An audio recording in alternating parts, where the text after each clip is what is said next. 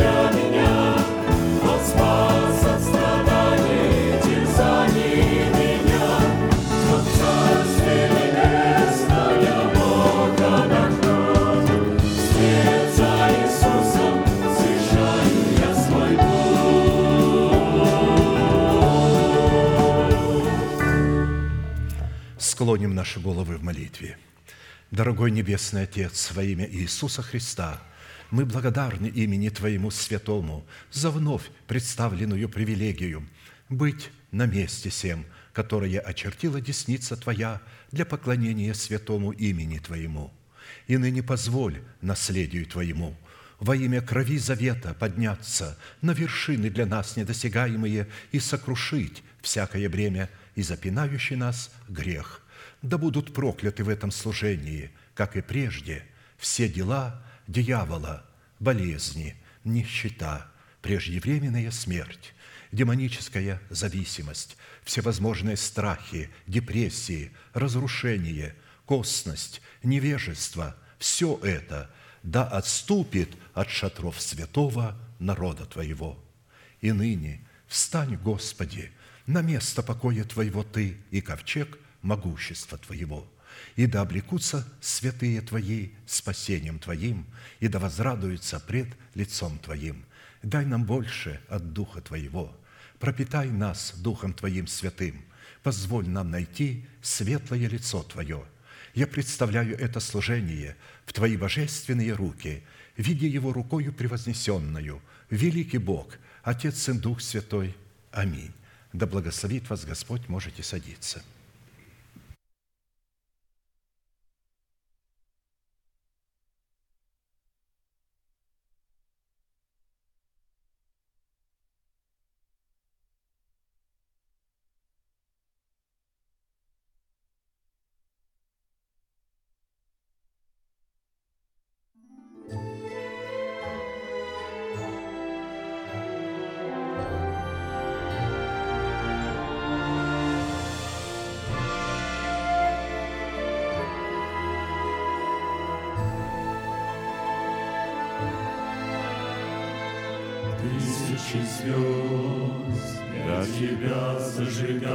сердца, Господи.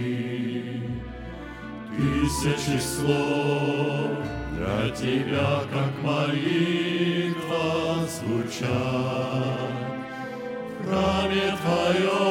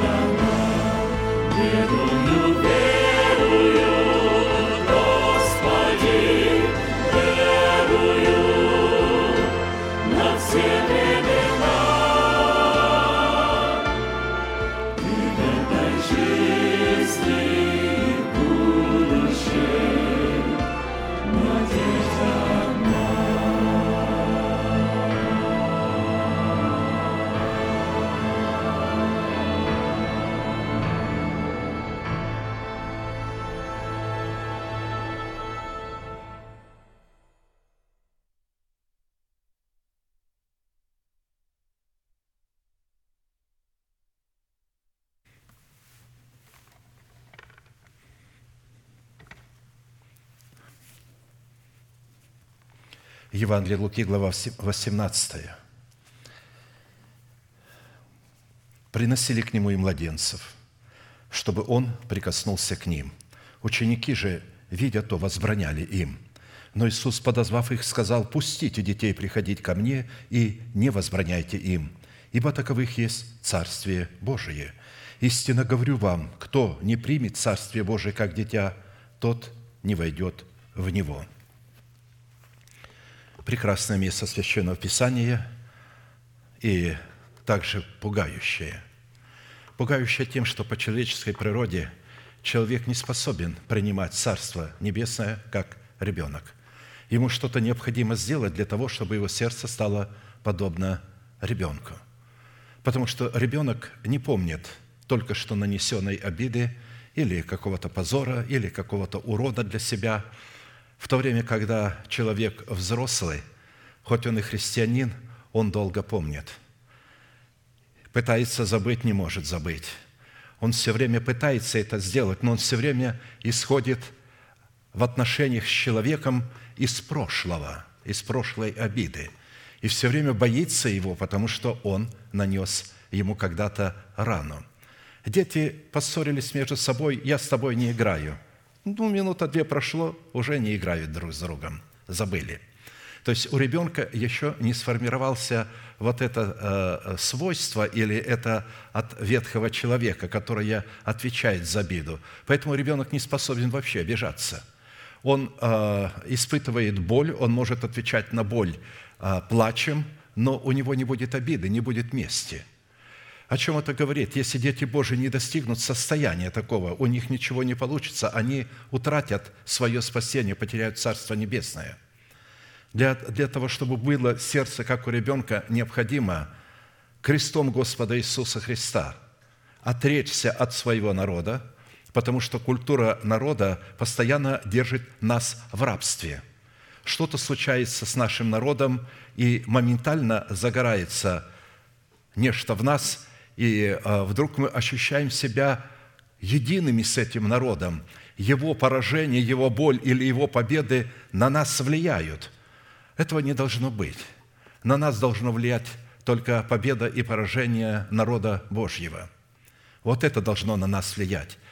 Поражение должно приводить нас в печаль, и победа – в восторг.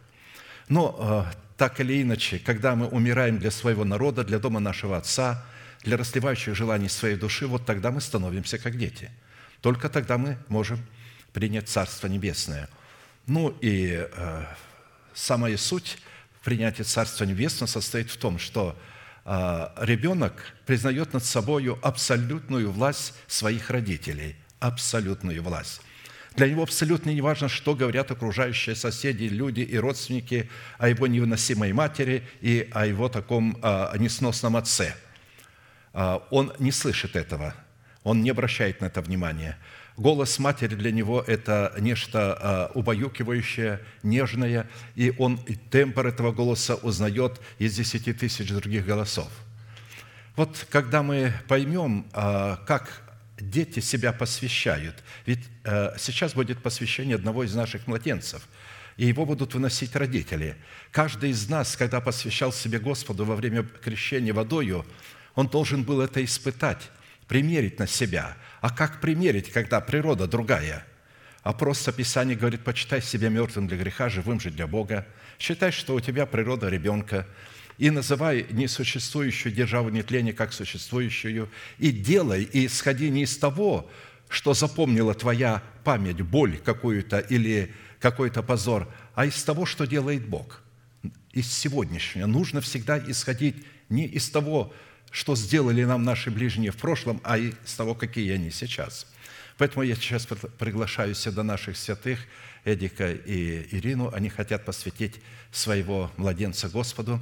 Мы с вами будем помнить это, что мы также посвящали самих себя, и вновь вспоминая это, можем восстановить свой завет с Богом, потому что посвящение – это завет с Богом. Я попрошу всех встать, и мы будем благословлять этого младенца и молиться. Дорогой Небесный Отец, во имя Иисуса Христа, я благодарю Тебя за сердца родителей, которые вынесли этого младенца пред лице Твое – и ныне да подчадет Твоя вечная десница на ней, да благословит Тебя Господь, да презрит на Тебя светлым лицом Своим и да даст Тебе мир. Да падут вокруг Тебя тысячи и десятки тысяч, а десною Тебя, а к Тебе не приблизятся. Да придут на Тебя благословения гор древних и холмов, холмов вечных. Да будет на челе Твоем вечная печать, и да страшатся Тебя все враги земные. Да придут на Тебя благословения сие и исполнится на Тебе. Аминь. А теперь все вместе, стоя на наших ногах, споем «Мой дом, и я служить хотим». И вспомним, что наш дом спасен только потому, что мы спасены. thank you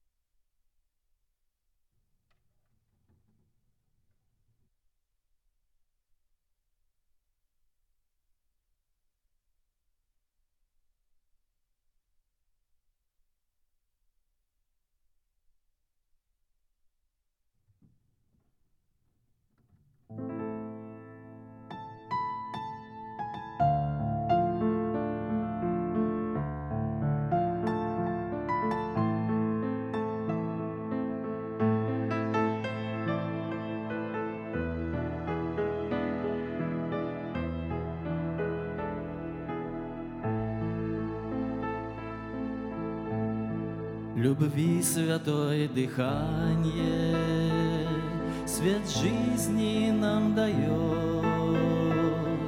И уст ее лобзанье, Сердца отраду льет, Любовью колыбели, О счастье нам поет, Склонившись у постели,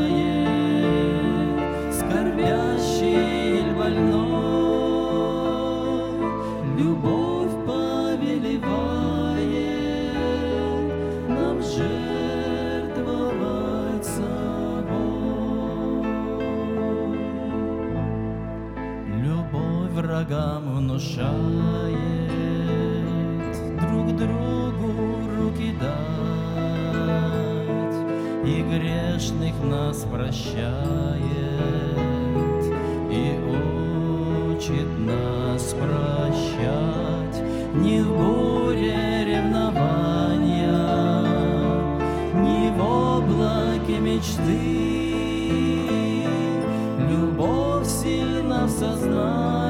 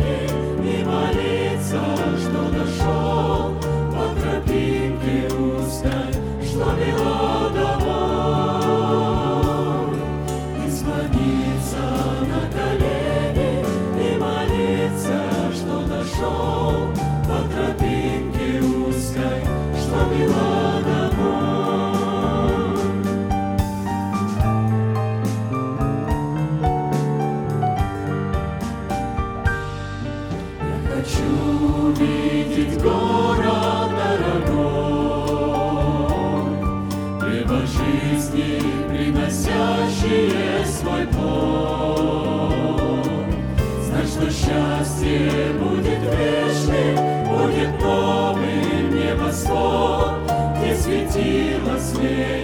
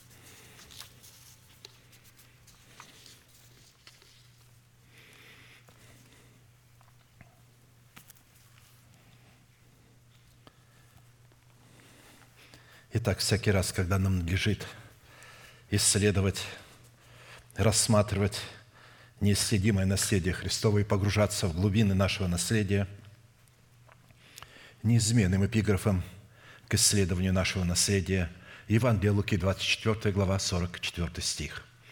«И сказал Иисус ученикам Своим, вот то, о чем я вам говорил еще бы с вами, что надлежит исполниться всему написанному о мне в законе Моисеевом и в пророках и псалмов».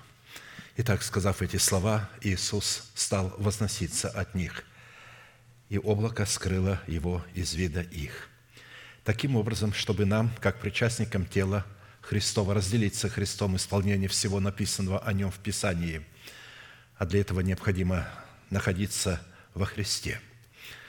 Мы продолжим наше исследование в направлении нашей соработы с истиной и Слово Божие и со Святым Духом, открывающим истину в сердце в том, что необходимо предпринять со своей стороны, чтобы получить право на власть, отложить прежний образ жизни, чтобы облечь свои тела в новый образ жизни.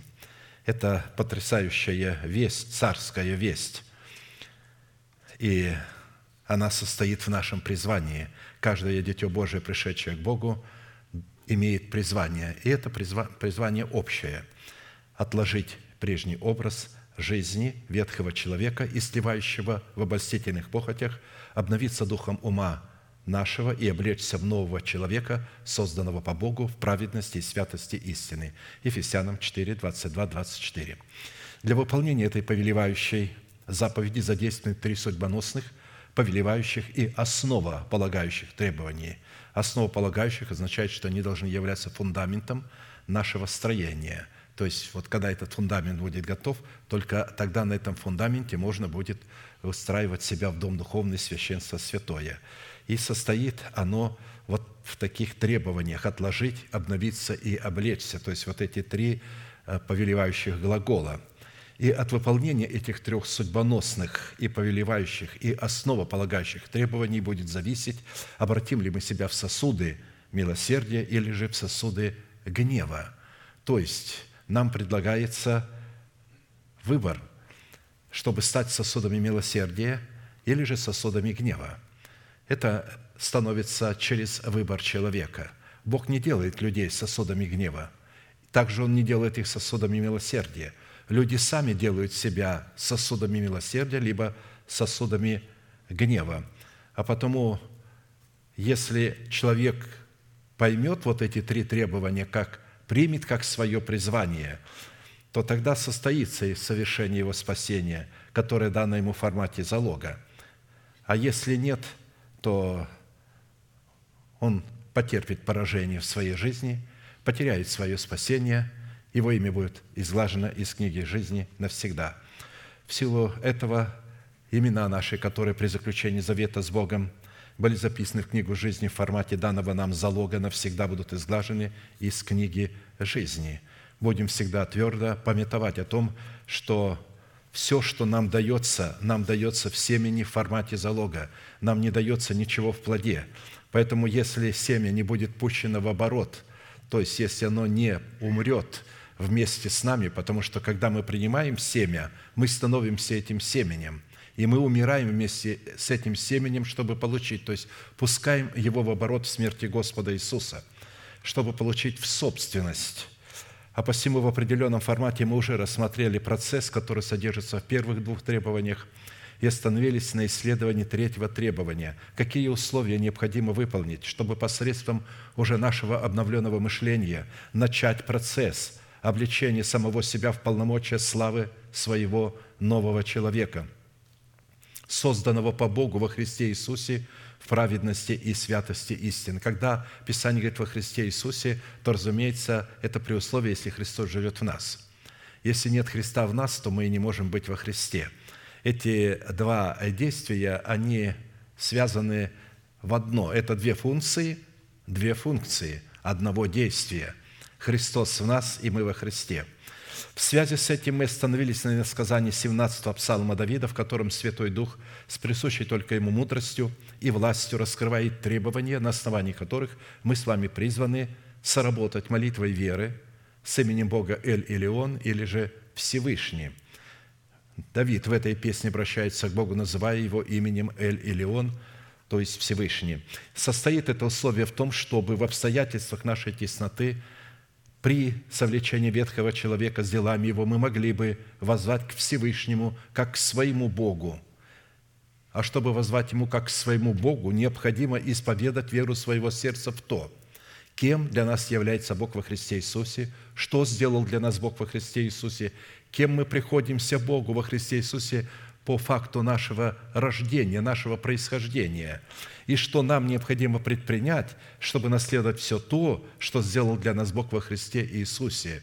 То есть, что нам сделать, чтобы принять это нетленное наследие, это, как мы с вами говорим, а, умереть для своего народа, для дома нашего Отца и для расливающих желаний своей собственной души. Итак, имеющееся иносказание является одним из самых сильных и объемных образов, показывающих соработу нашего обновленного мышления в образе царя Давида с именем Бога Всевышний в жестоком противостоянии с нашим плотским умом в лице царя Саула или же в образе царя Саула и с царствующим грехом в лице нашего ветхого человека с делами его, которого мы получили в наследие через семя греховное наших отцов. Три царя в одном теле претендуют на собственность, на владение телом, и поле битвы, которое развернулось за наше тело, является наше сердце. Вот почему тем святым, которые обнаружили тесные врата в лице доброй жены, то есть они поняли свое призвание, потому что невозможно обнаружить добрую жену или тесные врата, не разумея своего призвания. Эти вещи вместе нужно соединять. Невозможно, повторяю, обнаружить тесные врата, если мы не найдем эту добрую жену. Итак, по своему характеру молитвенная песня Давида содержит в себе три части, в которых представлен один из эталонов характера нашей правовой молитвы, присущей нам, как царям, священникам и пророкам, коль мы таковыми являемся. Первая часть определяет состояние сердца Давида и то есть нашего сердца, как воина молитвы, что является основанием для правового статуса нашей молитвы, присущей царям, священникам и пророкам. Вторая часть раскрывает содержание правовой молитвы, присущей царям, священникам и пророкам, что дает Богу основание избавить нас в образе Давида от руки всех наших врагов. А третья часть в эпическом жанре описывает саму молитвенную битву, которая находится за гранью постижения ее разума человека или же ведется э, в сферах, недоступных для разума человека. В определенном формате мы уже рассмотрели первую часть, остановились на рассматривании второй части, которая раскрывает содержание правовой молитвы, в восьми именах Бога Всевышнего. Познание и исповедание полномочий, которые содержатся в сердце Давида, а также и в нашем сердце, в восьми именах Бога, позволили Давиду, что позволит и нам возлюбить и призвать достопоклоняемого Господа, чтобы спастись от своих врагов как в нашем теле, так и вне нашего тела – а Богу познание и исповедание истины, раскрывающие полномочия Его имен в сердце Давида, в нашем сердце, дает основание задействовать полномочия этих возможностей в битве против врагов Давида, против наших врагов. «Возлюблю Тебя, Господи, крепость моя, Господь твердыня моя и прибежище мое, Избавитель мой, Бог мой, скала моя, на Него я уповаю, щит мой, рог спасения моего и убежище мое. Призову достопоклоняемого Господа, достойного поклонения, и от врагов моих спасусь». Итак, все вместе провозгласим, кем для нас является Бог во Христе Иисусе в этих восьми именах, которые растворены в пяти, десяти именах Бога Всевышнего. Итак, Господи, Ты крепость моя, Господи, Ты твердыня моя, Господи, Ты прибежище мое, Господи, Ты избавитель мой, Господи, Ты скала моя, Господи, Ты щит мой, Господи, Ты рог спасения моего, Господи, Ты убежище мое». Итак, насколько это позволил нам Бог, исходя из меры нашей веры, мы уже рассмотрели свой наследственный удел во Христе Иисусе в полномочиях пяти имен, в достоинстве крепости, твердыни, прибежища, избавителя и живой скалы. И остановились на рассматривании имени Бога в достоинстве нашего живого щита. При этом познание восьми имен Бога, которые обуславливают завет Бога с нами, является стратегическим учением, которое предназначено быть призванием для воинов молитвы в предмете мантии и рис – для царей, священников и пророков, помазанных Святым Духом на царство над своим земным телом. И если человек не принял данное ему помазание, не понял, не принял, противится ему для царства над своим призванием, означенным в предмете своего перстного тела, в статусе царя, священника, пророка, чтобы изменить его в достоинство небесного тела.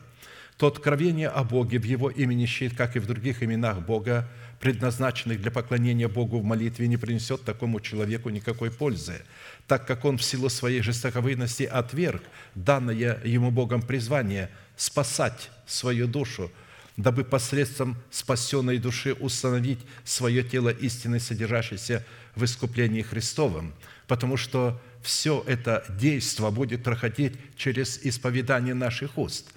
Бог будет облекать нас в достоинство царя, священника и пророка, а также в достоинство нетленного тела нашими собственными устами, при условии, что слова, исповедуемые нашими устами, будут исходить из веры нашего сердца. Имя Бога в достоинстве нашего живого щита представлено в Писании как живая защита, которая возводится Писанием для воинов молитвы в достоинстве их живого воинского оснащения. И все это э, вопрос исповедания – все это воинское оснащение будет в наших словах, в словах веры, исходящих из нашего сердца. А посему назначение такого щита призвано Богом, как заступать нас и защищать нас, как воинов молитвы, воинствующих в интересах воли Божией от всякого врага, как в нашем теле, так и вне нашего тела, так и возбуждать вражду между нами и между нашими врагами, чтобы не зложить их – и возвратить принадлежащую нам собственность, которую мы утратили в Адаме при его согрешении. Собственность на землю, собственность на свое тело. Адам утратил собственность на свое тело и также, чтобы оно было собственностью Бога, когда согрешил. И Богу необходимо было спасти его, и через жертву своего сына, которую он предложил Адаму – в жертвенном животном, в кожу которого он его одел. Адам это прекрасно понял. В это время Адам родился от Бога. До этого он был сотворен Богом, но когда Бог одел его в кожаные одежды, он возродился свыше. Он родился от Бога. Поэтому есть большая разница быть сотворенным или же быть рожденным. Допустим, все ангелы на небесах, учитывая все их ранги, они сотворены, они творение Бога – Мы с вами не только творение Бога, но мы с вами дети Божии. Мы рождены от Бога. И раз мы рождены от Бога, мы призваны возрастать. А чтобы возрастать, надо учиться. Потому что любой ребенок, если вы его не будете учить, если вы до пяти лет не будете его учить разговаривать, ходить, и он не будет видеть то, что вы делаете, он не будет ни говорить и не будет ничего делать, он будет ползать. И потом у него э, способность уже учиться утратится. Очень трудно научить, если ребенок родился, и вы не учите. Его необходимо учить. Он должен слышать голоса. Но если с ним не разговаривать, то он не слышит голоса. Как он может формировать слова свои? Так и здесь. Нам необходимо учиться – и вражду положу между тобою и между женою, и между семенем твоим, и между семенем ее. Оно будет поражать тебя в голову, а ты будешь жалить его в пяту. То есть семя жены – это Христос. Жена – это образ церкви. В том смысле Бог сказал, что я произведу от жены семя в единственном роде, то есть числе. Семя оно будет поражать тебя в голову, а ты будешь жалить это семя в пяту. То есть, убив Христа, он ужалил его в пяту, а Христос на кресте поразил его в голову. Мы с вами в это время находились во Христе, будучи этим же семенем. Поэтому, когда мы принимаем через Слово, а оно является семенем, мы принимаем Христа. Мы принимаем его в формате семени, в формате залога – и теперь мы должны вместе с этим семенем во Христе Иисусе умереть, чтобы восстать из мертвых. А посему, когда по нашему исходу из Египта своей души, потому что Египет – это прообраз души, враг будет преследовать нас, чтобы вновь возвратить нас в рабство, имя Бога в достоинстве живого щита, посредством исповедания веры нашего сердца немедленно станет между нами и нашими врагами, чтобы полномочиями слов веры сердца – принять на себя удар превратностей зловещего рока, переданного нам через тленное семя греховной жизни наших отцов по плоти. И двинулся ангел Божий, шедший пред станом сынов Израилевых, и пошел позади их. Двинулся и столб облачный от лица их, и стал позади их, и вошел в средину между станом египетским и между станом израильским, и был облаком и мраком для одних, и освещал ночь для других. И не сблизились одни с другими во всю ночь. Обратите внимание, один и тот же свет может быть для одних мраком, а для других светом. То есть э, это невозможно понять человеку, как свет может быть тьмою, мраком для определенных людей, а для определенных людей он может указывать путь к Богу, а для других будет тьмою, чтобы они не смогли поразить его детей. Потому что если они неправильно себя ведут в собрании – друг с другом, Бог будет для одних мраком, а для других будет светом. И это будет происходить тогда, когда мы будем, повторяю, исходить в наших отношениях друг с другом из их прошлого, вспоминая, кем они были в прошлом. Нам надо вычеркнуть прошлое в отношениях друг с другом, чтобы мы могли показывать подлинное братолюбие друг другу. Итак, Свойства и лексика в определении Бога щит, как и предыдущие имена Бога Всевышнего, не могут быть найдены ни в одном из имеющихся словарей мира. Таким образом, быть нашим живым щитом, чтобы принимать на себя наследственный удар зловещего рока, преследующего нас через тленное семя наших отцов – это, во-первых, защищать и заступать нас от гнева Божия, защищать и заступать нас от обольщения лукавого, защищать и заступать нас от злого и клеветнического языка, защищать и заступать нас от проклятия всякого рода болезни, защищать и заступать нас от проклятия нищеты, защищать и заступать нас от проклятия преждевременной смерти и защищать нас от суетной жизни, переданной нам от отцов – Учитывая такой необходимый тендем или такой союз Бога и человека, для нас становится жизненно важным определить в каждой сфере нашего бытия как роль Бога, так и роль человека. И для этой цели, как и в предыдущих именах Бога, призванных являться уделом нашего спасения, нам необходимо было рассмотреть четыре классических вопроса, которые помогут нам познать суть нашего наследия в имени Бога щит, чтобы дать Богу основание задействовать полномочия этого имени в битве за усыновление наших тел. Какими определениями и свойствами Писание наделяет имя Бога в назначении Его славного имени щит? Какое назначение в роли нашей защиты Бог отвел в Писании для себя и какую роль возложил на нас? Какие условия необходимо выполнить, чтобы дать Богу основание позволить нам войти в неисследимое наследие Его имени в достоинстве живого щита нашей веры? И по каким признакам следует испытывать самого себя на предмет того, что мы действительно сработаем с верой, нашей верой, с верой Божией в достоинстве имени Бога щит, а не с какой-то фальшивкой или подделкой. При этом будем помнить, что все деяния Бога, связанные с нашей защитой, призваны производиться через соработу нашей веры с верой Божией, в которой обусловлены как роль Бога функции нашего помощника, так и наша роль функции ответственного лица. То есть э, для человека, который не понимает взаимоотношения в браке, ему не будут понятны взаимоотношения с Богом.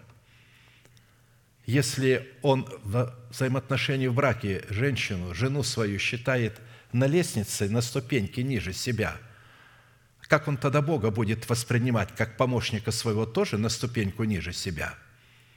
А если он Бога не воспринимает так, он как тогда должен воспринимать свою жену? И как муж ее должен воспринимать? И как сама жена должна себя воспринимать? Ведь почему э, мужья так воспринимают своих жен? Потому что жены так воспринимают. Потому что их научили неправильно. Научили, и жена считает, что она на ступеньку ниже. А как она может быть на ступеньку ниже, если она такое же дитё Божие? Она ничем не отличается от своего мужа. Неужели бы вы позволили, э, чтобы ваш сын надмевался и был выше вашей дочери? Настоящая любовь к детям уравнивает их. У меня не было любимчиков. У меня и дочери, и сыновья были равны друг с другом по отношению меня. Я чувствовал любовь к ним одинаково – Точно так и Бог. Он не позволит, чтобы кто-то над кем-то господствовал из детей. Но все-таки заключена функция.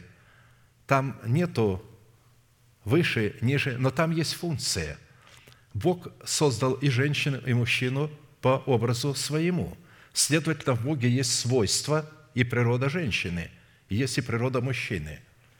И поэтому Бог по этой природе создал – Особенно близко а, по своей природе к женщине подходит Святой Дух. У него функция помощника. Я пошлю его вам. Он будет помогать. И функция его такая, что он не ищет себе славы.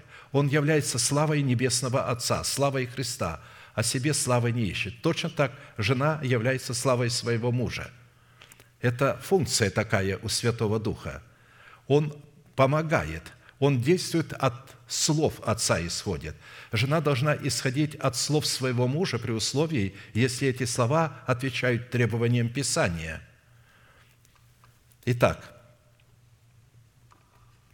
это означает, что до тех пор, пока мы не выполним нашей роли, состоящей выше трех указанных требованиях, у Бога не будет основания выполнять свою роль, чтобы разрушить державу смерти в нашем теле, а на ее месте воздвигнуть державу нетления – не имея ясных и исчерпывающих ответов на эти вопросы, которые мы можем получить исключительно через наставление вере или же через благовествуемое слово того человека, которого послал Бог, а не мы выбрали путем голосования. У нас не будет никакой возможности пустить в оборот серебро в достоинстве имеющегося у нас залога спасения, чтобы получить свое спасение в собственность в плоде правды, взращенного нами в едеме нашего духа – предмете древа жизни. Как написано, во все обетования Божии в Нем, то есть во Христе Иисусе, да и аминь, в славу Божию через нас». 2 Коринфянам 1,20. Иногда э, вот эта фраза, ну, небольшая, в славу Божию через нас, она ускользает от людей. А она настолько важна, что ни одно из обетований мы не можем наследовать без вот этих людей, без этих апостолов. Все только через них – да и не только это, даже прощение грехов мы не можем получить без них. В каком смысле, что грехи, они должны прощать от имени Бога нам. Кому простите, сказал Христос апостолам своим грехи, тому простятся. На ком оставите, на том останутся. И когда я задал вопрос епископату пятидесятническому, как это место понимать, они говорят, а сейчас нет апостолов. Я говорю, а тогда кто нам может грехи прощать, если апостолов нет? Они говорят, Бог. Я говорю, что? Бог нарушил свое слово? Ведь написано, Бог неизменный в слове. Тогда они говорят, ты еретическую мысль проталкиваешь. Они не видят ни в себе апостолов, нигде не видят апостолов. Почему они не видят? Потому что они не признают Божий порядок. Их не научили. Они действуют так, как их научили. Ну хорошо, вас научили, но исследуйте Писание, ибо вы думаете через них иметь жизнь вечную, а они свидетельствуют о мне. Но если вам проповедуют того, что в Писании не написано, или извращают Писание, там нет такого. Они берут и как-то говорят, вот это надо так понимать. Как? Ну, здесь такого нету вообще близко. А посему без соработы нашей веры с верой Божией в имени Бога щит, которая должна быть сокрыта в нашем сердце в формате истинно принятого нами начальствующего учения Христова, мы не сможем угодить Богу. Как написано, без веры угодить Богу невозможно. Ибо надобно, чтобы приходящий к Богу веровал, что Он есть, и ищущим Его воздает. Кстати, это место Писания тоже вот как угодить Богу, как веровать Богу. Опять люди вам будут говорить, это чувствовать. Вот я чувствую эту веру. Веру не чувствуют. А Вера – это Слово Божие. Вера от слышания. Значит, это информация. Значит, без послушания Слову, исходящему из уст посланников Бога, Богу угодить невозможно. Чтобы вот, ну, ясно было для нас, что это за место Писания – Итак, в определенном формате мы уже рассмотрели первые три вопроса, а посему сразу обратимся к рассматриванию вопроса четвертого. По каким признакам следует испытывать самого себя на предмет того, что Бог действительно является нашим живым щитом, принимающим на себя смертельный удар, направленный против нас нашими врагами? Именно от того, в какой степени мы сможем испытывать себя на предмет того, что Бог – является нашим живым щитом, будет зависеть как успех нашего пребывания во Христе, так и наше будущее со Христом в Царстве Бога на новом небе и на новой земле. Итак, первым результатом от сработы с именем Бога щит, который я хочу предложить, будет являться наша способность исполняться Святым Духом или же быть водимыми Святым Духом – за которую мы заплатили цену тотального освящения, преследующего собой цель тотального посвящения. Потому что, не имея способности водиться Святым Духом, у Бога не будет никакого основания быть нашим живым щитом, так как Бог в полномочиях всех своих имен проявляет себя исключительно через нашу способность исполняться силой и властью Святого Духа или же водиться Святым Духом – а следовательно, нам необходимо определить, по каким признакам следует испытывать самого себя на предмет того, водимся мы именно Святым Духом или же Его подделкой. Возможно, мы водимся своим духом или же контролирующим духом нашего пастора, которого мы выбрали путем демократического голосования. А если мы его так выбрали, он не имеет право называться пастором. Потому что слово «пастор» – это отец, это пастух. Это человек, обладающий сердцем Отца Небесного, у которого а, к детям своим, вот как я сказал, одинаково, он любит всех одинаково, но общается по-разному по той причине, потому что он общается с нами по той мере, по которой мы даем ему общаться. Если ребенок дает больше общаться родителям с собою – а не больше. А если ребенок уходит в себя и не дает, чтобы родители проявляли любовь, то хоть, хоть как ты хочешь, ребенок не дает себя любить. Ребенок должен позволять любить себя. А посему одним из первых признаков того, по которому следует испытывать себя на предмет того, что мы водимся Святым Духом или же подделкой, будет являться не говорение на иных языках, а тот фактор – что мы будем поведены Святым Духом в пустыню, в которой мы будем подвергнуты искушению дьявола. То есть это самый первый момент, как только Святой Дух приходит и вселяется в нас, как Господь и Господин, первое, что Он делает, Он поведет нас в пустыню для освящения. Освящение всегда связано с искушением от дьявола, чтобы мы поняли. Когда мы начнем освящаться, все силы ада будут брошены против нас. Потому что некоторые думают, что освящение – это такая сфера, это весьма опасная сфера. Это пустыня. Иисус, исполненный Духа Святого, возвратился от Иордана. Вот как только Дух Святой в виде голубя на него сошел, он пошел сразу на, а, а, значит, Дух Святой повел его в пустыню. Там написано, там 40 дней он был искушаем от дьявола и ничего не ел в эти дни, а по прошествии их напоследок взалкал. То есть, и ничего не ел. А Моисей сказано, не ел и не пил в течение 120 дней. Представляете, да? Почти 4 месяца не ел и не пил. И не потерял весе ни на грамм. И жажды не было, и алканья не было. 40 дней сошел, 40 дней опять молился, потому что он разбил скрижали, видя грех народа, и снова э, зашел, и опять 40 дней был. И, и везде написано, во всех этих три раза не ел и не пил, не ел и не пил. Почему же Христос только не ел, но пил? Да потому что Моисей был в общении с Богом, а Иисус был в общении с дьяволом. И поэтому, если бы он не пил, его тело а, а, не выдержало бы, он умер. Поэтому он пил, но не ел. И сказал ему дьявол, то есть по прошествии вот этих дней он взалкал напоследок. И сказал ему дьявол, если ты сын Божий, то вели этому камню сделаться хлебом. Иисус сказал ему в ответ, написано, что не хлебом одним будет жить человек, но всяким словом Божиим.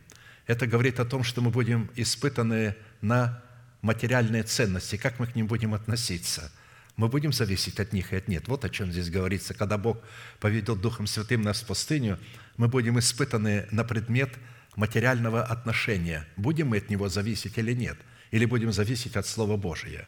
Далее, возведя его на высокую гору, дьявол показал ему все царства Вселенной во мгновение времени. Вот. А чтобы во мгновение времени показать, это нужно э, э, в дух э, позволить его вывести из тела, потому что он не может в теле во мгновение времени увидеть все царства мира – и сказал ему дьявол, «Тебе дам власть над всеми семи царствами и славу их, ибо она предана мне, и я кому хочу, даю ее. Итак, если ты поклонишься мне, то все будет твое. Зачем тебе идти на крест для того, чтобы обладать этими царствами? Ты же пришел для того, чтобы завладеть этим царством, а я тебе даю это все даром. Только поклонись мне». На самом деле – Христос сказал, что царство мое не от мира фарисеям. Он не пришел завоевывать царство над этим миром. Он пришел, чтобы спасти своих в этих царствах. Но дьявол искажал здесь слово. Иисус сказал ему в ответ, «Отойди от меня, сатана, написано, Господу Богу твоему поклоняйся и Ему одному служи». Он не стал ему говорить, объяснять что-то, что ты извращаешь. Он просто сказал о поклонении – что я не поклонюсь никому и ничему, кроме Бога. И тогда повел его в Иерусалим. То есть он оставался в пустыне. Он вывел его из тела и повел его в Иерусалим и поставил его на крыле храма на большой высоте. И сказал ему, если ты сын Божий, бросься отсюда вниз, ибо написано ангелом своим, заповедает о тебе сохранить тебя. И на руках понесут тебя, да не притнешься камень ногою твоею. Иисус сказал ему в ответ, сказано, «Не искушай Господа Бога твоего». И, окончив все искушения, дьявол отошел от него до времени. Итак, повторяю, нам известно, что в Писании образ пустыни является форматом нашего тотального освящения, который должен преследовать собою формат нашего тотального посвящения Богу, в котором мы отделяемся от своего народа, то есть освящение – это отделение от своего народа, от дома своего отца и от греховных вожделений нашей души. И род такого тотального освящения, преследующего собой род такого тотального посвящения Богу всегда будет подвергнут взвешиванию на весах правды посредством искушения от дьявола, который испытал Христос, поведенный Святым Духом в пустыню. То есть он сразу показал, что он водимый Святым Духом, что он подчиняется Святому Духу. Он не сам туда пошел. Дух Святой его повел туда, и он повиновался. Если же у нас, как у царя Саула, не будет фактора, выраженного в исполнении Святым Духом, то при встрече с врагом Святой Дух, помазавший наш разум на царство над нашим телом, отступит от нас – и не станет являть себя нашим щитом, принимающим на себя удар, направленный против нас нашими врагами. Саул был помазан на царство. Но, повторяю, если Бог помазал наш разум на царство над нашим телом, но у нас нет фактора выраженного в исполнении Духом Святым. Мы не водимся Святым Духом, мы не приняли Его. Они приняли Его, потому что истины в сердце нет, мы не поместили истину в сердце. То тогда, когда враг начнет искушать нас, Дух Святой отступит от нас, Он не будет с нами. Поэтому он пал. Посмотрите, как оплакал его Давид, этого царя. Горы Гелвуйские, да не сойдет ни роса, ни дождь на вас, и да не будет на вас полей с плодами, ибо там повержен щит сильных, щит Саула, как бы не был он помазан елеем. Щит Саула, за которым стоял Святой Дух, был повержен потому, что Святой Дух отступил от него. Отступил Святой Дух от Саула, потому что он отказался быть водимым Святым Духом, чтобы быть поведенным в пустыню для тотального освящения, преследующего собою тотальное посвящение на служение Богу. И суть такого тотального освящения включает в себя искушение от дьявола – который будет пытаться отклонить нас от подобного рода освящения путем искажения истины, запечатленной в написанном Слове Божьем, исходящем из уст Бога. Во-вторых, результатом от соработы с именем Бога щит будет являться наша способность уповать на Господа в формате Его Слова, состоящего в неповрежденной истине, сокрытой в нашем сердце, которая является непорочным путем, по которому ходит Бог – Бог непорочен, путь Его чисто, Слово Господа, щит Он для всех уповающих на Него». Псалом 17, 31. Если наше упование на Бога не обнаруживает себя на непорочных путях в предмете чистого слова, исходящего из уст Бога, то есть, а потом и через наши уста в исповеданиях, по которым ходит Бог, потому что Бог ходит вот по этим непорочным путям, которые состоят из Его слова, исходящего из Его уст. Потому что он ходит по этим по этой неповрежденной истине, сокрытой в нашем сердце, то это означает, что наша душа не имеет упования на Бога, что лишает Бога основания быть нашим живым щитом. Душа наша уповает на Господа, Он помощь наша и защита наша. То есть упование является щитом Божиим. Исходя из определения Писания, достоинства и качества нашего упования на Бога, как результата нашей соработы с именем Бога щит, будет обнаруживать себя во время молитвы, в которой наши сердечные очи будут направлены на то, кем является для нас Бог во Христе Иисусе, что сделал для нас Бог во Христе Иисусе, и кем мы приходимся Богу во Христе Иисусе по факту нашего рождения от Бога. Как написано, «Но к Тебе, Господи, Господи, очи мои, на Тебя уповаю, не отринь души моей, сохрани меня от силков, поставленных для меня, от тенет беззаконников». А Саул не видел этих тенет и не видел этих силков. А Давид видел, потому что очи были обращены к Богу. Это значит, он водился Святым Духом. Если ты водишься Святым Духом, твои очи будут обращены на то, что сделал для тебя Бог, кем Он для тебя является, кем ты для Него приходишься. Итак, с одной стороны, из смысла этой фразы следует, что молитва, не обладающая элементом упования на Слово Божие, сокрытое в нашем сердце, в семени истины, взращенной в плод правды, может направлять наши очи куда угодно, но только не к Богу.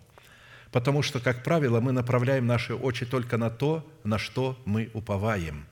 А с другой стороны, наше упование на Бога или же на Его Слово дает Богу основание исполнить нашу просьбу в том, чтобы Он не отринул нашей души и сохранил нас от селков эти нет беззаконников, поставленных для нас. То есть во время освящения для нас будут поставлены селки или же ловушка, сети беззаконников будут раскинуты для нас. И именно таким является, такой сетью является инкаунтер. Это одно из диких заблуждений, извращений, но а, они захотели осветиться, они пошли в пустыню, но они не знали, что такое подлинное освящение. Для них освящение – это исповедаться в грехах. Притом часто в тех, которые уже Бог простил. Вот. А потом вам еще напишут список таких грехов, которые э, в Писании вообще вы не найдете – вы должны э, во всех этих грехах покаяться, прочитать этот список, а потом его сожгут на э, импровизированном алтаре. Это хорошо еще, если вам э, попадет какой-то гвоздь в придачу, чтобы он остался у вас, и у людей тогда начинается поклонение этому гвоздю, потому что они берут там терновый венок, прибивают его гвоздями на кресте, а потом, когда это действие произведено, они тогда некоторым дают вот а, а, некоторые атрибуты вот от этого действия. Но не будем в это углубляться, вы уже это прошли и это а, знаете. Но те люди, которые прошли энкаунтер и не покаялись в нем, идут в погибель, чтобы вы знали. Ни один человек, прошедший энкаунтер и не покаявшись в этом – уйдет в погибель. Потому что это не было освящение. Не освящается за три дня. Освящение – это не просто исповедание грехов, хотя оно туда включается, но освящение – это крестом Господа Иисуса быть отделенным от своего народа, от дома своего Отца и от своих расливающих желаний. Освящение – это совлечение ветхого человека с делами его – Потому что для того, чтобы облечь себя в нового человека, необходимо вначале совлечь себя ветхого человека. Так вот это и есть освящение. А следовательно, это процесс. При этом я напомню, что упование на Бога и на Его Слово является плодом, который вырастает из корневой системы нашей надежды на Бога и на Его Слово в формате истины, сокрытой в нашем сердце. А следовательно, мы можем уповать только на то, на что мы возлагаем свою надежду. Потому что уповать на Бога означает полагаться на Бога, опираться на Бога, взирать на Бога, возводить свое строение на Боге. То есть вот фундамент есть, теперь на нем можно возводить строение. Делать Бога своей опорой и подкреплением, делать Бога своим убежищем, своим прибежищем и своей защитой. Одним из признаков, по которому следует определять, что Бог – на которого мы уповаем в качестве нашего живого щита, принимает на себя удар, направленный против нас нашими врагами, будет состоять в нашей способности владычествовать над собою так, как Бог владычествует над собою в небесах. Так владычествовать над собою, как Бог владычествует над собою на небесах. Потому что Бог на небесах владычествует в первую очередь над собою – когда Бог высвобождал свой замысел в слове, исходящем из его уст, Он сказал, сотворим человека по образу нашему, по подобию нашему, и да владычествуют они над всею землей. Бытие 1, 26. Во-первых, это было повеление Бога Отца, а не совет Бога Отца. И сказал Бог, сотворим человека. Это не был совет, он не советовался с Сыном и со Святым Духом. Это было повеление Его – но богословы утверждают, Бог вел совет с Сыном и со Святым Духом. А богословы Средневековья слепо им вторят, и сегодняшние также понимают так. Написано о Боге. С кем советуется Он? И кто вразумляет Его и наставляет Его на путь правды, и учит Его знанию, и указывает Ему путь мудрости – Исайя 40, 40, 14 обращается к народу израильскому и говорит, с кем он советуется? Он ни с кем не советуется. Этот замысел и это сообщение было передано Богом в формате повеления, так как по своей извечной природе Бог Отец является абсолютным властелином, законодателем и судьей. И Его Слово является неизменной и непреклонной волей, как для Сына, так и для Святого Духа. Несмотря на свое природное тождество с Богом Отцом, они повинуются Ему, поклоняются Ему, любят Его, превозносят Его и трепещут пред Ним, в силу чего и горят вечной жаждой и готовностью исполнять Его волю, выраженную в Его Слове. Во-вторых, сообщая свой замысел о сотворении человека, Бог имел в виду, чтобы человек в своем Ему подобии владычествовал в сферах земли, точно так же, как Бог владычествует в сферах неба – Владычество Бога в сферах неба заключается в Его способности ставить себя в зависимость от своего слова, изошедшего из Его уст. «Поклоняюсь пред святым храмом Твоим и славлю имя Твое за милость Твою и за истину Твою, ибо Ты возвеличил Слово Твое превыше всякого имени Твоего». Псалом 137, 2. Из этого стиха следует, что имя Бога а также проявление Его милости и истины – это результат того, что Бог бережет Свое Слово – и хранит верность своему слову, или же бодрствует над словом своим в храме нашего тела, чтобы оно скоро исполнилось. Как написано, Господь сказал мне, ты верно видишь, ибо я бодрствую над словом своим, чтобы оно скоро исполнилось. Иеремия 1.12. А Бог возвеличивает слово в конкретном месте, в храме. А храм – это мы, при условии, что мы приняли Святого Духа. Не только крещение Святым Духом, но и Святого Духа – при крещении Святым Духом мы не становимся храмом Святого Духа. Младенцы не могут быть храмом Святого Духа, увлекаться всяким ветром учения, по хитрому искусству обольщения, колебаться. Это что, храм? Конечно же, не храм. Это пока нету ничего. Есть основания, но на нем нужно что-то построить. Они еще не устроили себя в храм Святого Духа. Вот когда устроят, тогда Бог туда придет. Когда Он увидит, что там есть истина – в 12 основаниях стены Вышнего Иерусалима. Есть основания, есть такая надежда. А посему из определения данных мест Писания следует, что Слово, изошедшее из уст Бога, владычествует как над Его естеством – так и над всем небом. Другими словами говоря, слово, изошедшее из уст Бога, и сам Бог настолько тождественны, что само определение сущности Бога и всех Его деяний невозможно отделить от Его Слова, которое извечно пребывает в Нем в формате Его мыслей, в которых содержатся Его вечные и благие замыслы – Вначале было Слово, и Слово было у Бога, и Слово было Бог. Оно было вначале у Бога. Все через Него начало быть, и без Него ничто не начало быть, что начало быть. В Нем была жизнь, и жизнь была свет человеков, и свет во тьме светит, и тьма не объяла его». 1 Иоанна 1,5. То есть Иоанна 1 глава Евангелия – и чтобы донести до своего народа, какими возможностями и на каких основаниях его народ может и призван владычествовать над всею землею, Бог показывал человеку, какими возможностями и на каких основаниях он сам владычествует на небесах. Бог не человек, чтобы ему лгать, и не сын человеческий, чтобы ему изменяться. Он ли скажет и не сделает, будет говорить и не исполнит. Числа 23, 19. Исходя из этих предпосылок, если человек принял и сокрыл в своем сердце истину Слова Божия, то он наделен Богом такой же силой Слова, как и Бог. И владычество человека над землею начинается с владычества его Слова над самим собою. То есть, когда человек берет Слово, которое сокрыто в сердце, и начинает этим Словом владычествовать над собою.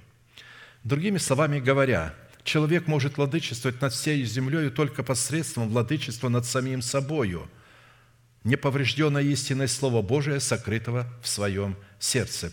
Вот почему Давид, поклоняясь Богу и восхваляя Бога, воспел его такими словами «Ты подчиняешь мне народ мой», которые означают «Посредством истины Твоего Слова я владычествую над народом моим». Однако, как нам известно, прежде чем Давид пришел к власти над своим народом, он пришел к власти над самим собою. Вот как он сам говорит об этом. «И льва и медведя убивал раб твой, и с этим филистимлянином необрезанным будет то же, что с ними, потому что так поносит воинство Бога Живаго». 1 Царств 17.36. Это ответ Саулу, когда Саул сказал, «Ты не воин, ты даже не умеешь одежду носить воинскую – потому что Давид одел, и ему неудобно было в ней, он не знал. Она его, э, то есть, стесняла. Другие воины, когда одевают, они чувствуют себя защищенными, а он не чувствовал себя защищенным. Он походил в ней немного, говорит, это дискомфорт, я не могу в ней выходить. И снял ее. И тогда Саул говорит, ты не можешь пойти так. Он а, воин от юности, а ты что? И вот он ему отвечает, что я могу, по той причине, что я и льва, и медведя убивал. И с этим филистимлянин не обрезан будет тоже. Никто из нас не способен будет нести ответственность за свою семью или за какие-нибудь другие сферы нашей жизни, если он прежде не научится нести ответственность за владычество над самим собою, словом Бога, сокрытым в своем сердце. И такое владычество над самим собою, Словом Божьим, сокрытым в нашем сердце, может происходить только через правовую молитву, которая будет выстроена из слов, исходящих из уст Бога – то есть мы должны быть воинами молитвы в достоинстве царя, священника и пророка. Именно поэтому, отвечая на просьбу учеников научить их, как молиться, Иисус ответил, молитесь же так. «Отче наш, сущий на небесах, да святится имя Твое, да придет царствие Твое, да будет воля Твоя и на земле, как и на небе. Хлеб наш насущный дай нам на сей день, и прости нам долги наши, как и мы прощаем должникам нашим. И не введи нас в искушение, но избавь нас от лукавого. Ибо Твое есть царство, и сила, и слава во веки. Аминь». Эта молитва является образом эталона соработы с именем Бога Щит, призванной привести нас к владычеству как над самими собою, так и над теми сферами нашего бытия, которые верил нам Бог – так как в ней представлены правовые и суверенные отношения человека, рожденного от семени слова истины с Богом, как со своим небесным Отцом, в котором мы даем Богу основание. Во-первых, воздвигнуть свое царство в храме нашего тела. Во-вторых, выполнить свою волю и на земле, как на небе. В-третьих, дать нам насущный хлеб на имеющийся день. В-четвертых, простить нам долги наши, как и мы прощаем должникам нашим. И в-пятых, не ввести нас в искушение, но избавить нас от лукавого. То есть вот эти пять аспектов э, здесь в молитве «Отче наш» представлены. Поэтому в этих пяти составляющих, которые призваны стать нашей каждодневной молитвой, представлено выражение нашей веры, явленной в разумном и волевом послушании Богу, пленяющее Его своей красотой и вызывающее Его восхищение. Прекрасно лани, ланиты Твои под, под, под подвесками, шея Твоя в ожерельях. Песня песни 1.9. «Прекрасны ланиты твои под подвесками, шея твоя в ожерельях». Слово «подвески» означает украшение для головы, под которым следует разуметь наш разум, обновленный духом нашего ума. Слово «ожерелье» в данном случае имеет весьма интересный и неоднозначный смысл, который, несмотря на свою неоднозначность, заключает в себе причинно-следственную связь. Одно из значений слова «ожерелье» – это украшение на шее из драгоценных камней, в то время как другое значение – это жерло или горло, в котором образуется голос, выраженный в слове. И если этот двойной смысл, заключенный в ожерелье, сравнить с смыслом, содержащимся в щитах, висящих на шее возлюбленной, то оно будет выражать исповедание сердечной веры своим голосом, так как в Писании смысл драгоценных камней – будут ли они находиться на шее, на руке, на плечах или же на груди, указывает на веру Божию, сокрытую в нашем сердце, которая помещает нас во Христа Иисуса как нашего защитника. Итак, Он для нас, верующих, драгоценность, а для неверующих – камень, который отвергли строители.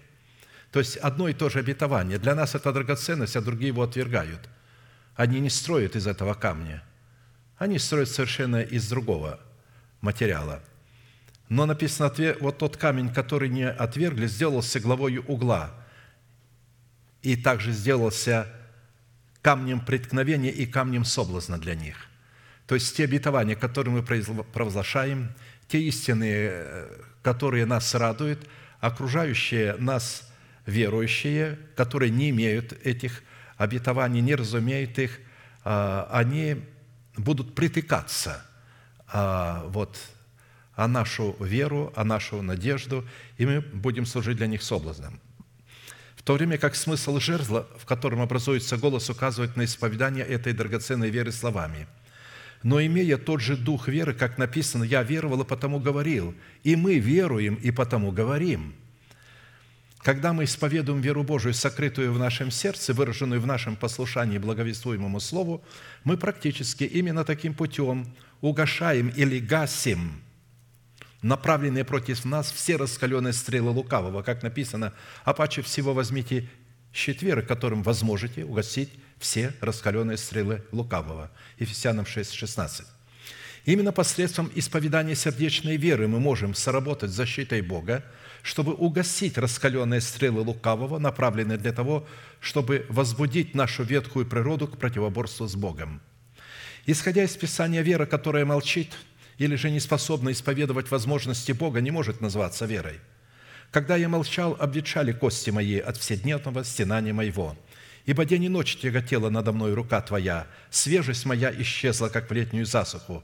Но я открыл Тебе грех мой и не скрыл беззакония моего». То есть он молчал, а потом стал каяться, говорить. «Я сказал, исповедую Господу преступления мои, и Ты снял с меня вину греха моего. Зато помолится Тебе каждый праведник во время благопотребное, и тогда разлитие вот многих не достигнет его». Далее из Писания мы узнаем, что золотые щиты Давида, помещенные им в Иерусалиме, под которыми мы рассматриваем образ сердечной веры, были взяты Давидом у Адразара. И взял Давид золотые щиты, которые были у Адразара, и принес их в Иерусалим. Первое паралипоменено в 17.7.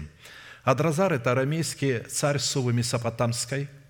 Арамеяне – это сирийцы – которые произошли от Арама, сына Сима.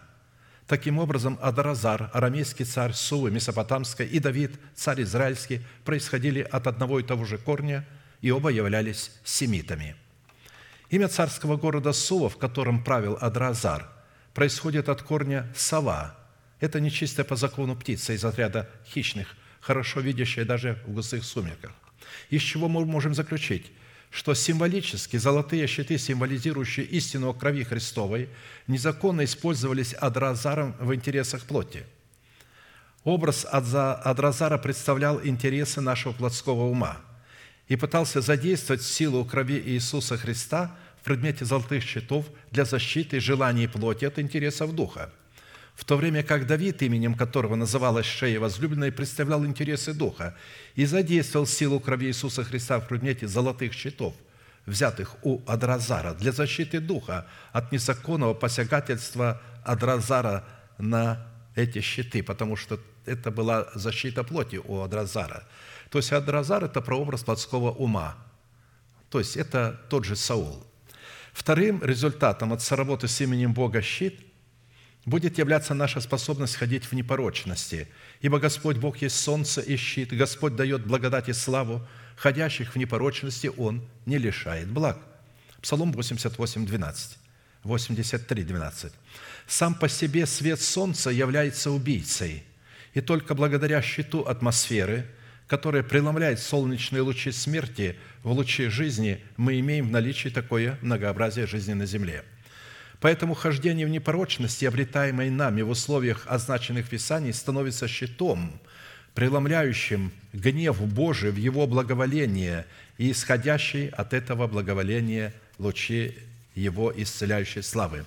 Другими словами говоря, слава Бога, исходящая от лучей благодати Божией, представляющий образ ипостаси Бога, это смертоносные лучи, исходящие от Солнца, которые благодаря нашему хождению в непорочности преломляются из смерти в жизнь – Например, посредством хождения в непорочности Моисея и Аарона лучи славы Божией были обращены из смерти в жизнь.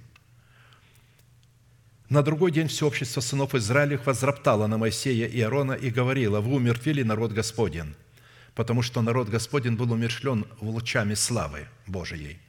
И когда собралось общество против Моисея и Аарона, они обратились к скинии собрания, и вот облако покрыло ее, и явилась слава Господня – и пришел Моисей и Аарон к скинии собрания. И сказал Господь Моисею, говоря, «Отсторонитесь от общества сего, и я погублю их во мгновение, но не пали на лица свои». То есть вот они преломили лучи смерти в лучи жизни, Моисей и Аарон. И сказал Моисей Арону, возьми кадильницу и положи в нее огня с жертвенника и всыпь курение, и неси скорее к обществу и заступи их, ибо вышел гнев от Господа, и началось поражение». Слава Господня начала поражать общество. «И взял Арон, как сказал Моисей, и побежал, не пошел в развалочку, а побежал так во весь дух, вот насколько он мог бежать, быстро, в среду общества. И вот уже началось поражение в народе, и он положил курение и заступил народ. Стал он между мертвыми и живыми, и поражение прекратилось. Как видите, в благовонном курении Арона отразились критерии его хождения в непорочности – которые обратили смертоносные для народа лучи славы Божией в жизнь. В Писании слово «непорочность», согласно словарю Стронга, во всех случаях обладает следующими смысловыми оттенками. Непорочность – это совершенство, это полнота, цельность, страх, Господен, благоговение пред именем Бога. Из сочетания данных смысловых оттенков можно сделать вывод – что достоинство непорочности – это совершенство и полнота, обретаемые в совести человека перед законодательством Бога, выраженное в отсутствии угрызения совести. Таким образом, основным критерием непорочности является истина в сердце, заключенная в искупительной крови Христа Христова – Однако, чтобы дать конкретное определение критериям непорочности, заключенным в искупительной крови Христа Христова, необходимо рассмотреть, что Писание называет пороком. Потому что само по себе чистое животное, будь то овца или телец, при наличии на нем порока не может приноситься на жертвеннике Господнем и обретать благоволение Бога или служить щитом от смертоносных лучей Его палящего гнева – чтобы приобрести благоволение от Бога, жертва должна быть без порока мужеского пола, из крупного скота, из овец и из коз. Не приноси в жертву Господу Богу твоему вала или овцы, на которой будет порок, или что-нибудь худое, ибо это мерзость для Господа Бога твоего. Под животным, которые имеют на себе порок и приносятся в жертву, подразумеваются молитвы тех людей, которые ранее были непорочными, а затем запятнали себя грехом – а посему в данном случае образ нечестивых – это образ вала или овцы, но только паршивой, с коростами, с несоразмерными членами или уродливыми. И когда такой человек начинает молиться, то его молитва расценивается Богом как мерзость и вызывает его гнев. Жертва нечестивых – мерзость пред Господом, а молитва праведных, то есть непорочных, благоугодная ему. Притча 15.8. Таким образом, жертва нечестивых – предмете их молитв расценивается мерзостью. Вот как об этом Бог говорил Моисею, «Объяви Аарону и сынам его, и всем сынам Израилевым, и скажи им, если кто из дома Израилева или из пришельцев, поселившихся между израильтянами по обету или по какому усердию приносит жертву свою, которую приносят Господу во всесожжение, то чтобы сим приобрести благоволение от Бога, жертва должна быть без порока – мужеского пола, из крупного скота, из овец и из коз. Никакого животного, на котором есть порог, не приносите, ибо это не приобретет вам благоволение. И если кто приносит мирную жертву Господу, исполняя обет или по усердию из крупного скота или из мелкого, то жертва должна быть без порока, чтобы быть угодную Богу. Никакого порока не должно быть на ней – животного слепого или поврежденного, или уродливого, или больного, или коростового или паршивого, таких не приноси Господу, и в жертву не давайте их на жертвенник Господень. Тельца и агнца с членами несоразмерно длинными или короткими, животного, у которого ятра раздавлены, разбиты, оторваны или вырезаны, не приносите Господу, и в земле вашей не делайте сего и из рук иноземцев не приносите всех таковых животных в дар Богу вашему, потому что на них повреждения, порог на них, не приобретут они вам благоволения». Итак, в этом месте Писания Святой Дух раскрывает, каких пороков непорочный человек не имеет и не может иметь, или же какое молитвенное прошение Писание называет порочным. Это слепое, поврежденное, уродливое, больное – коростовая, паршивая, с несоразмерными членами, с поврежденными ятрами. Наличие любого из этих пороков обращает нашу молитву в мерзость пред Богом. а также выводит нас из претендентов на наследие, уготованное Богом на небесах для категории людей непорочных. Итак, давайте вкратце рассмотрим их. Во-первых, порог слепоты на животном – это молитва людей, которые задействуют свою голову там, где надлежит задействовать свое сердце. Или же пытаются осилить своим разумом то, что необходимо постигать сердцем. И дерзают давать оценку тому, что не находится под их ответственностью. И, призвав народ, сказал им, слушайте и разумейте. Не то, что входит в уста, оскверняет человека, но то, что выходит из уст, оскверняет человека. Тогда ученики его, приступив, сказали ему, знаешь ли, что фарисеи, услышав слово сие, соблазнились. Он же сказал в ответ, «Всякое растение, которое не отец мой насадил, искоренится, оставьте их, а не слепые вожди слепых. А если слепой ведет слепого, то оба упадут в яму». То есть, и поэтому он говорит, не обращайте на это, что они соблазнились. Соблазняются те, которые не предназначены к спасению. То есть, то растение, которое не отец насадил, то соблазняется – Далее апостол Петр написал такие слова. «И при том мы имеем вернейшее пророческое слово, и вы хорошо делаете, что обращаетесь к нему, как к светильнику, сияющему в темном месте, доколе не начнет расцветать день и не взойдет утренняя звезда в сердцах ваших, зная прежде всего то, что никакого пророчества в Писании нельзя разрешить самому собою. Ни один человек не может истолковать, разрешить любое пророчество в Писании. По, по той причине, что ибо никогда пророчество не было произносимо по воле человеческой, но изрекали его святые Божьи человеки, будучи движимы Духом Святым. То есть потому, что эти пророчества были изрекаемы под воздействием Святого Духа, а следовательно и постигнуть его можно под воздействием Святого Духа. Второе. Поврежденное животное – это образ молитвы людей, которые уклонились своим умом от простоты во Христе – так как стали повреждать Слово Божие в угоду своей плоти. Но боюсь, чтобы как змей хитростью своей предстил его, так и ваши умы не повредились, уклонившись от простоты во Христе». 2 Коринфянам 1,30. То есть, э, если мы повреждаем Слово Божие и потом молимся, то э, это животное не принесет благоволения, эта молитва не принесет нам благоволения. Что такое простота в Писании – это не наивность и не невежество. Простота – это прямота, искренность, честность, прямодушность, безыскусственность, щедрость, усердие, радушие. Ходить в непорочности означает не посягать на святыню Господню, как это в свое время сделала Ева, вкусив плод от запрещенного им дерева познания добра и зла. В-третьих, порог уродливости на животном, выраженный в деформации какого-либо члена или части его тела, это образ молитвы людей, в сердцах которых отсутствует мир Божий. Но если в вашем сердце вы имеете горькую зависть и сварливость, то не хвалитесь и не лките на истину. Это не есть мудрость, нисходящая свыше, но земная, душевная, бесовская. Ибо где зависть и сварливость, там неустройство и все худое. Но мудрость, сходящая свыше, во-первых, чиста, потом мирна, скромна, послушлива, полна милосердия и добрых плодов, беспристрастно и нелицемерно. Плод же правды в мире сеется у тех, которые хранят мир. А посему ходить в непорочности означает следовать за миром и обладать миром во взаимоотношениях с Богом.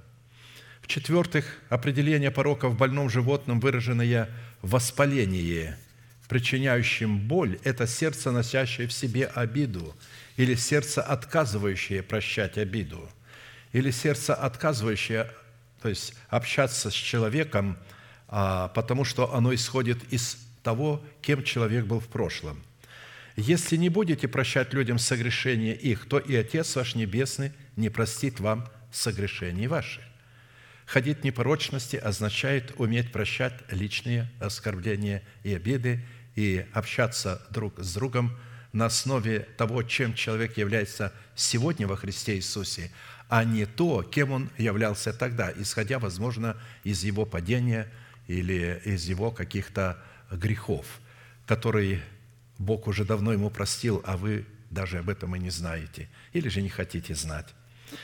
В-пятых, определение порока в коростовом животном, выраженное в гнойных струпьях на коже, обычно при чесотке – это сердце, преисполненное суждением нечестивых. Он спасает бедного от беды его в угнетении и открывает ухо его. И тебя вывел бы он из тесноты на простор, где нет стеснения, и поставляемое на стол твой было бы наполнено туком, но ты преисполнен, преисполнен суждениями нечестивых. Суждение и осуждение близки. Иова 36, 15, 17. А посему ходить непорочности, то есть мы говорим о молитве, которая должна приноситься, а, при суждении о ком-то или о чем-то быть преисполненным суждениями праведников. Праведники судят, исходя из своей ответственности и исходя из Писания. Нечестивые судят о всем со своей точки зрения, а, и их суд не отвечает требованиям Писания. Они просто исходят из того, что они видят своими глазами. Не из того, что Бог говорит о человеке, а из того, что они видят, так, как они видят. В-шестых, определение порока в паршивом животном – это инфекционная кожная болезнь, при которой на коже обычно под волосами появляются гнойные струпья, которые шелушатся и отпадают от кожи. В этих струпьях и в этой шелухе сохраняются и передается инфекция или зараза, а посему как тела животных, так и тела людей, обладающих паршивостью, следует избегать. Исходя из этого, паршивость выражается во лжи, в превращении истины в предположениях, наговорах и критике – Мерзость пред Господом устал живые, а говорящая истину, благоугодно ему притчи 12.22. Ходить непорочности означает говорить истину друг другу и снисходить друг другу и миролюбиво судить у своих ворот. Вот дела, которые вы должны делать. Говорите истину друг другу поистине и миролюбиво судите у ворот ваших.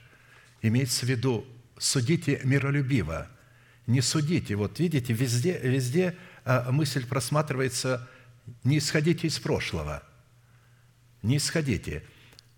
Через пророка Оси Бог сказал, пойдите и научитесь, что значит милости хочу, а не жертвы. Если бы вы это знали, то вы не обвинили бы невиновного. Почему мы ставим человеку вину его прошлое в настоящем – потому что мы обыкновенное паршивое животное, хотя и чистое.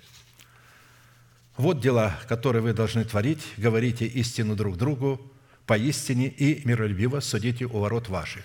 И так как это инфекция, когда кто этим занимается, и если кто это слышит – он тут же заражается и тоже начинает передавать это. И тоже начинает иметь негативное мнение об этом человеке. Ему навязали это негативное мнение, он не знал. Ему сказали, ты не знаешь, кто такой этот человек. Он такой-такой, я его давно знаю. Ты его давно знал, а сейчас ты уже его не знаешь.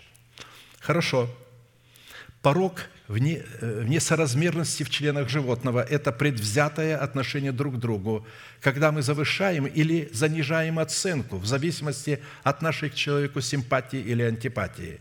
«Братья мои, имейте веру в Иисуса Христа, нашего Господа славы, невзирая на лица. Ибо если в собрание ваше войдет человек с золотым перстнем в богатой одежде, войдет же и бедный в скудной одежде, и вы, смотря на одетого в богатую одежду, скажете ему, тебе хорошо сесть здесь, а бедному скажете, а ты стань там, или садись здесь, у ног моих, то не пересуживаете ли вы в себе и не становитесь ли судьями с худыми мыслями? То есть тот, кому, кого мы любим, кому мы симпатизируем, мы, когда говорим о нем, мы всегда говорим 2 плюс 2 – 5, а тот, кого, то есть находится вот нас не в симпатии, мы ему, он нам не симпатичен – мы говорим 2 прибавить 2 – 3. Мы занижаем его, а, а тому завышаем. Вот это есть несоразмерность членов. А, такая молитва а, – мерзость пред Господом. А посему ходить в непорочности означает иметь веру в Иисуса Христа, невзирая на лица. Или же иметь правильные весы. Неверные весы – мерзость пред Господом, но правильный вес угоден Ему. Порог поврежденных яиц, ятрах животного – выражены в неспособности выполнять функции осеменения в воспроизведении плода. Это образ неверия или отсутствия семени веры в сердце. То есть, когда человек не может исповедовать веру в сердце, у него нет веры в сердце, он не исповедует, потому что а, а, вера образуется в сердце, когда вы туда закладываете веру, слышите Слово Божие, исповедуете его, у вас появляется вера, и затем вы ее исповедуете. Если человек не исповедует веру сердца, а просто исповедует, то есть то, что написано в Писании, это значит, у него поврежденные ятра. Нету, он, семени нету, слова настоящего. Чтобы мы поняли, что Бог имел под животным, у которого поврежденный ятр, потому что в ятрах а, животного вырабатывается семя. А мы знаем, что семя – это образ исповедания веры Божией. Лицемеры хорошо пророчествовал о вас Исаия, говоря, «Приближаются ко мне люди сии устами своими и чтут меня языком, сердце же их далеко стоит от меня, но тщетно чтут меня, уча учением, заповедям человеческим». Из всего этого следует, что молитва, в которой человек приближается к Богу своими устами, в то время как его сердце находится не с Богом, мерзость пред Богом, а посему ходить в непорочности означает – обладать способностью исповедовать веру своего сердца своими устами. Таким образом, наличие непорочности в сердце призвано участвовать и обнаружить себя в различных сферах нашей жизни. Аминь. Склоним наши колено, кому невозможно на наши головы, будем молиться и благодарить Бога за то слово, которое могли иметь сегодня, чтобы Господь утвердил его в наших сердцах, разумеется, при нашем желании, при нашем утверждении, и соделал нас непоколебимыми за счет этого слова – Будем молиться.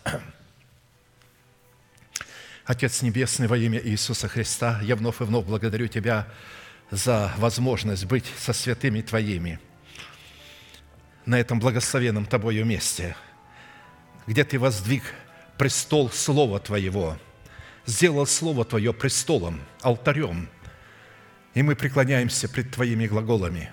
Мы благодарим Тебя и ценим Твои глаголы лучше золота и золота чистого – для нас Слово Твое является чистым золотом и чистым серебром, драгоценными камнями. Оно является лучшим медом, которым мы можем питаться, и лучшим молоком. Да будет благословена милость Твоя и истина Твоя для святых Твоих, которые воздвигли в сердцах своих престол Твоего Слова.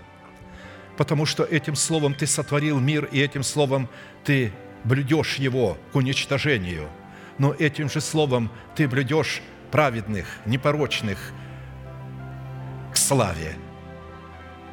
Ты приготовил для нас новое небо и новую землю. И мы благодарим Тебя за то, что мы стали причастниками нового и святого Иерусалима в лице добродетельной жены, которая обладает достоинством тесных врат. Мы благодарим Тебя за эти уникальные по своей силе и ценности обетования, которые мы приняли в свое сердце. Мы благодарим Тебя за то, что мы уразумели наше призвание, и мы вступили в свое призвание.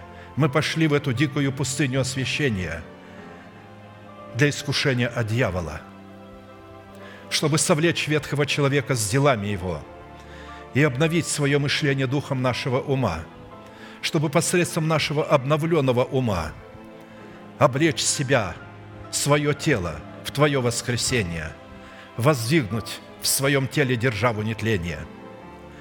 Мы это все приняли и радуемся пред лицом Твоим, что приближается время, которое мы так давно ожидали, которое ожидали христиане всех веков – они умерли в вере, не получившие обещанного, чтобы они не без нас достигли совершенства.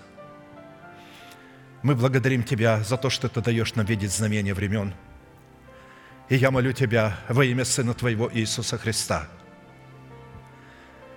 Во время совлечения ветхого человека с делами его, те святые, которые находятся сейчас в этом жутком состоянии – которого невозможно могут не видеть, потому что ветхая природа может проявлять себя настолько уродливо. Она может проявить себя со стороны религиозности, которую сложно рассмотреть, в ревности, которая не имеет в себе рассудительности. Я прошу Тебя, пролей Твой свет, не дай ни одному из них погибнуть, ибо Ты пришел взыскать и спасти погибшие – Твоя цель была, чтобы спасти своих детей. И поэтому я молю Тебя о тех святых, о наших детях, которые у некоторых святых не находятся с нами. По Слову Твоему мы рассматриваем их, что они спасены, и мы рассматриваем их сидящими рядом с нами. Мы благодарим Тебя за эту надежду, что у нас есть такое упование, и поэтому мы не страдаем так, как страдают прочие люди, не имея надежды на спасение своих детей, обрекая их на погибель, не полагая того и не осознавая того, что, определяя своих детей на погибель, они сами определяют себя также на погибель, потому что Бог не будет спасать их без детей, а детей без них. Он сказал, спасешься ты и весь дом твой. Благодарю Тебя, Отче неба и земли. У Тебя достаточно силы, возможностей и средств, чтобы не попустить, чтобы кто-либо из наших детей – погиб. Благодарим Тебя за эти обетования и поклоняемся перед Словом Твоим, великий Бог, Отец, Сын, Дух Святой. Аминь. Отче наш, сущий на небесах, да святится имя Твое, да приидет Царствие Твое, да будет воля Твоя и на земле, как и на небе. Хлеб наш насущный подавай нам на каждый день, и прости нам долги наши, как и мы прощаем должникам нашим. И не введи нас в искушение, но избавь нас от лукавого, ибо Твое есть царство, и сила, и слава во веки. Аминь. Мы живем на земле, среди зла и скорбей, где приносят нам боль даже руки друзей.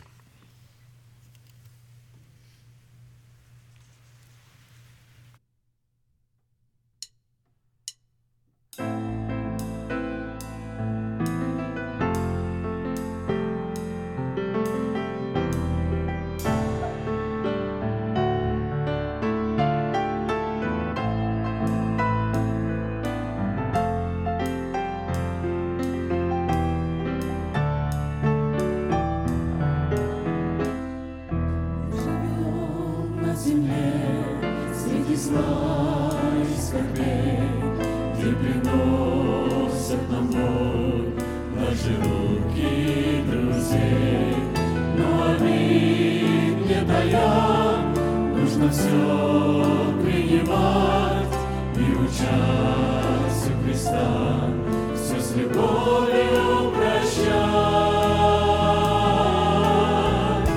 А небо все слышит, небо все знает,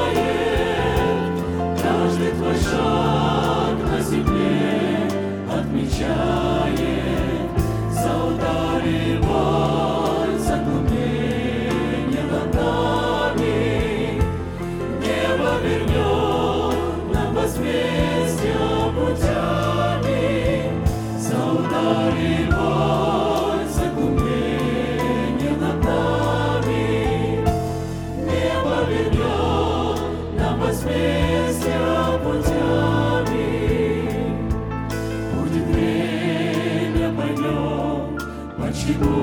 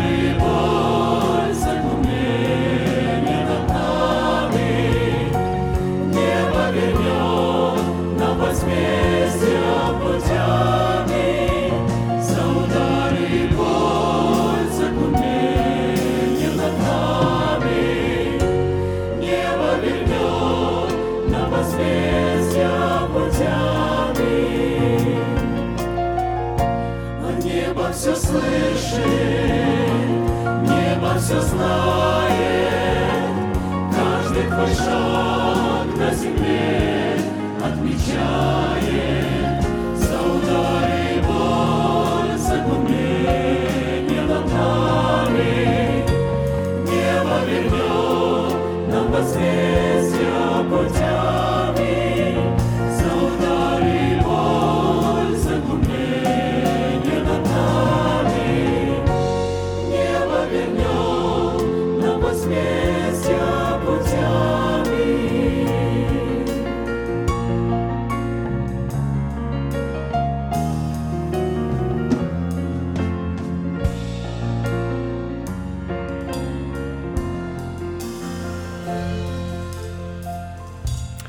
А теперь провозгласим наш неизменный манифест, могущим уже соблюсти нас от падения и поставить пред славою Своею непорочными в радости, единому премудрому Богу, Спасителю нашему, через Иисуса Христа, Господа нашего, слава и величие, сила и власть, прежде всех веков, ныне и во все веки. Аминь.